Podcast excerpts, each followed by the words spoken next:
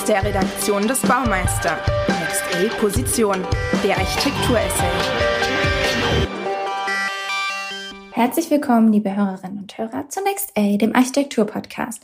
Mein Name ist Jessica Mankel und ich bin Teil der Redaktion von Next A, dem Baumeister und Topos.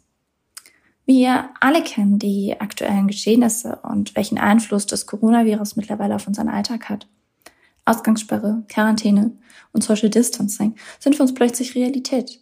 Wir werden angewiesen, zu Hause zu bleiben, um, ja, um uns einfach dadurch gegenseitig zu schützen. Auch Homeoffice ist zum Alltag geworden. Daraus folgend wiederum ist Freizeit zu einer sehr individuellen, räumlich und inhaltlich eingeschränkten Aktion geworden.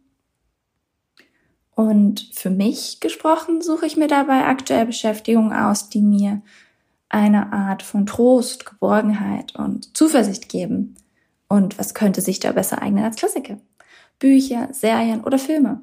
Schon hundertmal konsumiert, je nach Stimmung, aber die reine Wohltat. Und gestern, ja, gestern, da war meine Filmauswahl die perfekte Entscheidung. David Finchers Panic Room mit tadelloser Starbesetzung rund um Jodie Foster. An dieser Stelle darf die Ironie gerne gesehen werden zwischen dem präventiven Zuhausebleiben und einem Film über einen Panik- bzw. Schutzraum. Die Filmhandlung des US-amerikanischen Thrillers von 2002 unter der Regie von David Fincher lässt sich wie folgt kurz zusammenfassen. Eine alleinerziehende Mutter, Meg Ortman, besichtigt mit ihrer Tochter Sarah ein Haus in Manhattan, zieht ein, unmittelbar danach brechen drei Männer ein, die dachten, das Haus stehe noch leer. Die Stimmung spitzt sich dann dramatisch zu, was ironischerweise an dem Panic Room liegt, denn hier liegt der Grund, warum die Männer einbrechen. Einen wichtigen Protagonisten habe ich jedoch noch nicht explizit erwähnt.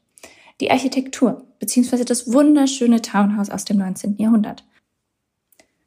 Auf so vielen unterschiedlichen Ebenen nimmt die Architektur eine zentrale Rolle hier ein, gestaltet aktiv den Film und ist bei weitem nicht bloß eine hübsche Kulisse. Schwerelos, geräuschlos schwebt die Kamera durch Räume, Wände, Öffnungen, Möbel, Gegenstände und Schlüssellöcher.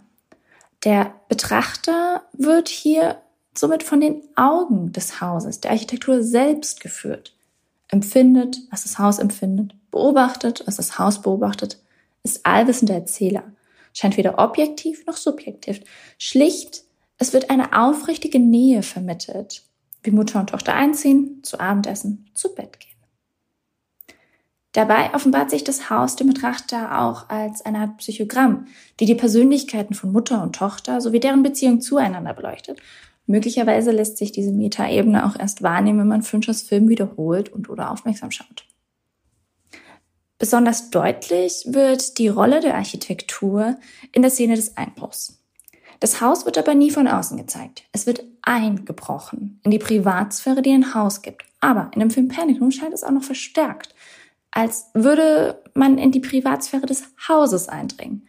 Der Betrachter kann nämlich eine subjektive und ähm, empfindende Wahrnehmung von Raum und Zeit erleben, die letztlich vom Haus ausgeht. Die Beweglichkeit des Auges der Architektur gewinnt an Geschwindigkeit, denn nur so ist der Aspekt der Echtzeit sichtbar. Beispielsweise, Mutter und Tochter bemerken den Einbruch und schließen sich nach einer Verfolgungsjagd durchs Haus im Panic Room ein. Diese Parallelhandlung kann das Haus gleichzeitig beobachten und dem Betrachter uns aufzeigen. Es wird eine Atmosphäre dadurch transportiert. Und diese ähm, in Verbindung mit der Musik, die wie eine Dauerschleife den Film begleitet, wird der Thriller-Charakter natürlich unterstützt. Fincher selbst im Übrigen bezeichnete den äh, Musikcharakter seines Films als eine Hommage an Hitchcock. Doch zurück zur Architektur. Der sterile Bunkerraum unterscheidet sich im Aussehen gänzlich vom Rest des vornehmen Hauses aus dem 19. Jahrhundert. Wir sehen Betonwände bzw. Steine, Stahlstreben, Leuchtröhren. Vorräte gibt es nicht, da der Einzug ins Haus gerade erst vollzogen wurde. Und ähm, dass der Raum so schnell gebraucht wurde, war ja auch nicht abzusehen. Wobei Mac, die Mutter, von Anfang an eine enge Beziehung zu dem Raum zu haben scheint. Sie war die Einzige, die ihn während der Besichtigung bemerkte. Und auch in ihm erst offenbarte sich ihre Klaustrophobie, die sie in den anderen Räumen natürlich nicht spürte. Sie spielt bei der Besichtigung auch auf Edgar Allan Poes Werk lebendig begraben an und zeigt sofort Züge von Panik, als sich der Raum schließt. Nicht umsonst befinden sich im ganzen Raum Kisten mit der Aufschrift Fragile. Doch was hat das alles mit uns, mit unserer aktuellen Situation zu tun? Der Panikraum ist ein Bunker einer Wohlstandsgesellschaft, die sich vor etwas schützen will oder muss. Sicherheit soll er vermitteln. Aber auch wer drin ist, kann panisch werden. Das sind Aspekte, die teilweise mit unserer aktuellen Situation vergleichbar sind. Wir sollten uns derzeit in unseren eigenen vier Wänden gedulden. Nicht einer Panikmache verfallen, unterstützend die Ausbreitung des Coronavirus verlangsamen. Wir sollten uns dem Luxus unserer Wohlstandsgesellschaft und auch der Geborgenheit, die wir uns in unseren Wohnräumen über die Zeit aufgebaut haben, neu bewusst werden. Wir haben die Fähigkeit, achtsam, präventiv und nicht panisch mit einer Situation umzugehen, aus ihr gestärkt herauszugehen. Und dazu kann uns einer der Hauptprotagonisten, das Haus, von Finchers Panic Room in gewisser Weise Aufschluss geben. Laut dem Makler im Film wurde das Townhouse im Jahr 1879 gebaut. In Wirklichkeit stammt es allerdings aus dem Jahr 1910. Für die Geschichte des Films ist dies von enormer Bedeutung. Warum? Der historische Kontext verrät uns, dass es zwischen 1873 und 1878 in New York zu einer Wirtschaftskrise kam, aus der die Stadt gestärkt hervorging. New York wuchs zu dieser Zeit neben London zu einer Finanz- und Wirtschaftsmetropole an, wurde die größte Stadt der USA und Symbol für Wohlstand.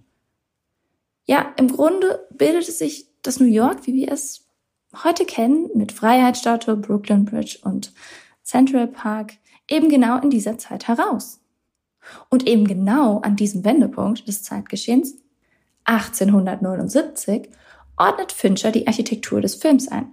Und genau wie die New Yorker damals gehen Mutter und Tochter gestärkt aus der Situation hervor, die sie herausforderte. Und genau das werden wir auch.